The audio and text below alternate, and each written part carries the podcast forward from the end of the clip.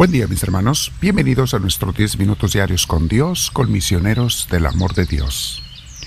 No te olvides que hoy es un día especial, un día dedicado especialmente a Dios. Nunca le vayas a fallar a Dios en su día, en ningún día, claro está, pero especialmente los domingos. El domingo es un día consagrado al Señor. No debemos dedicarlo a otras cosas que no sean sagradas o santas. El domingo debe de estar dedicado a Dios, dedicado a darle el primer lugar a Dios. Claro, Dios no está en contra de que convivamos con la familia, especialmente cuando estamos adorándolo a Él y sirviéndolo a Él, pero quiere que este día sea dedicado al Señor. Ahora, algunos hermanos trabajan el domingo. No es culpa de ellos, sino que sus trabajos así son. No los podemos culpar, pero todos debemos hacer hasta lo imposible, lo más que se pueda, por dedicarle el día a Dios. No al paseo, aunque pueda haber paseo en él.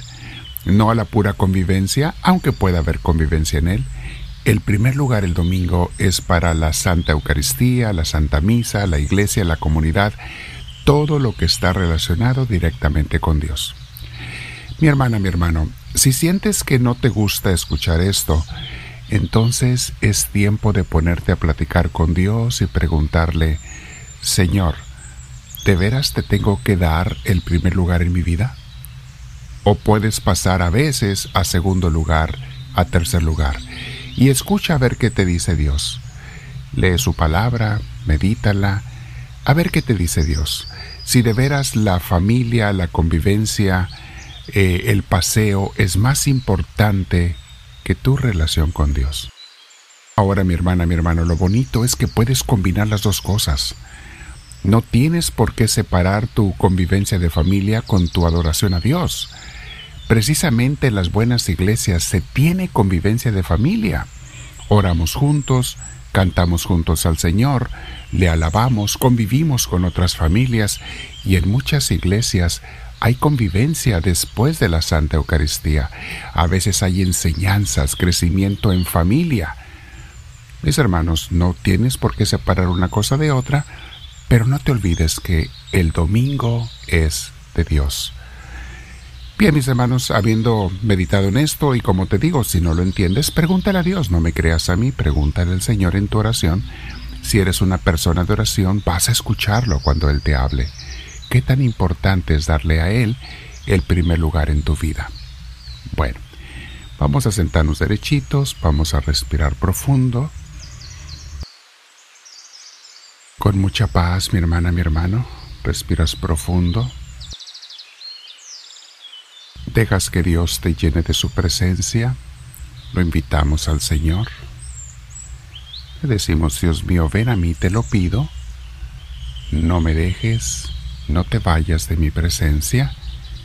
Y quiero darte este día de una manera especial, Señor. Todos los días de la semana, pero este en especial, con mi familia, si tengo familia, enseñarlos, formarlos, guiarlos para que te den también ellos el primer lugar en sus vidas. Bendito seas, Señor. Continuamos este día, mis hermanos, hablando de ese diálogo que nos comenta hermosamente el libro Imitación de Cristo. Es un diálogo de oración que se da entre el alma, o sea, tú y yo, somos un alma, tenemos un alma, tú y yo, entre el alma y Jesucristo, es una oración, hazla tu propia oración, verás qué hermoso es. El alma le dice al Señor, decían los israelitas a Moisés, háblanos tú y oiremos, no nos hable el Señor, porque quizá moriremos. Eso está en Éxodo 20:19. Los israelitas tenían miedo a escuchar a Dios, le tenían miedo a Dios porque no lo conocían. Mis hermanos, si alguien le tiene miedo al que más te ama en el universo, es porque no le conoces. Tenerle miedo al que más te ama en el universo es no conocerle.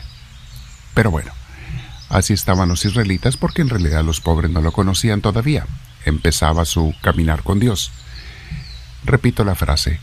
El alma le está diciendo a Jesús, decían los israelitas a Moisés, háblanos tú y oiremos que no nos hable el Señor porque quizá moriremos. Pero yo te digo, mi Dios, no así, Señor, no así te lo ruego, sino más bien te digo, como el profeta Samuel, y con humildad y deseo te suplico, háblame, Señor, que tu siervo te escucha. Ahora las palabras de Jesucristo para mí. Oye, Hijo, mis palabras, palabras suavísimas que exceden toda la ciencia de los filósofos y sabios de este mundo. Mis palabras son espíritu y vida, y no se pueden ponderar por la razón humana. No se deben traer para vana complacencia, sino oírse en silencio y recibirse con humildad, con toda humildad y grande afecto. El alma. Mi Señor, te digo como dijo David, Bienaventurado aquel a quien tú, Señor, instruyes y a quien muestras tu ley, y porque le guardas de los días malos, y no de será desamparado en la tierra. Jesucristo, yo enseñaré a los profetas desde el principio, y no ceso de hablar a todos hasta ahora, pero muchos son duros y sordos a mi voz Oye mucha gente con más gusto al mundo que a Dios, y más fácilmente siguen el apetito de su carne que la voluntad de Dios. El mundo promete cosas temporales y pequeñas, y con todo eso le sirven con grande ansia.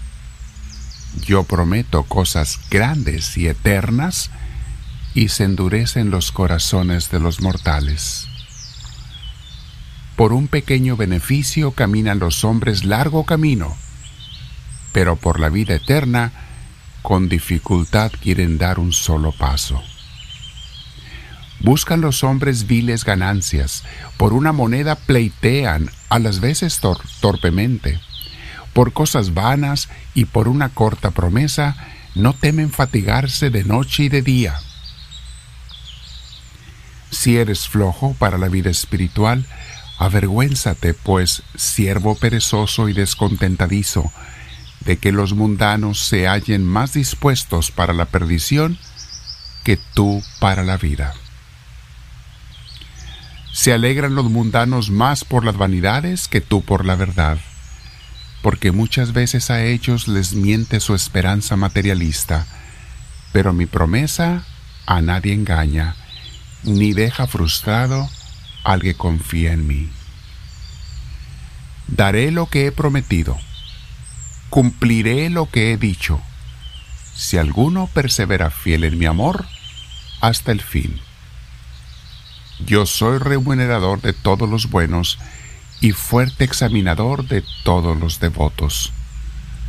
De dos maneras acostumbro visitar a mis escogidos, esto es, con las pruebas y con alivio y dos lecciones les doy cada día, una reprendiendo sus vicios, otra amonestándolos al adelantamiento de las virtudes. El que entiende mis palabras y las desprecia, tiene quien le juzgue en el último día. Hasta aquí el diálogo de hoy entre el alma y Jesucristo. Y Dios, Quiero terminar la oración meditando y una vez más te pregunto, Señor, ¿te pongo más atención a ti que al mundo? Y si no es así, dime dónde estoy mal para corregirlo. Sabes que te quiero amar, Señor, y eso es lo que para ti cuenta si ves mi voluntad y mi acción. Por eso te digo hoy, mi Señor, al quedarme contigo y darte este día santo a ti. Háblame, Señor, que tu siervo te escucha.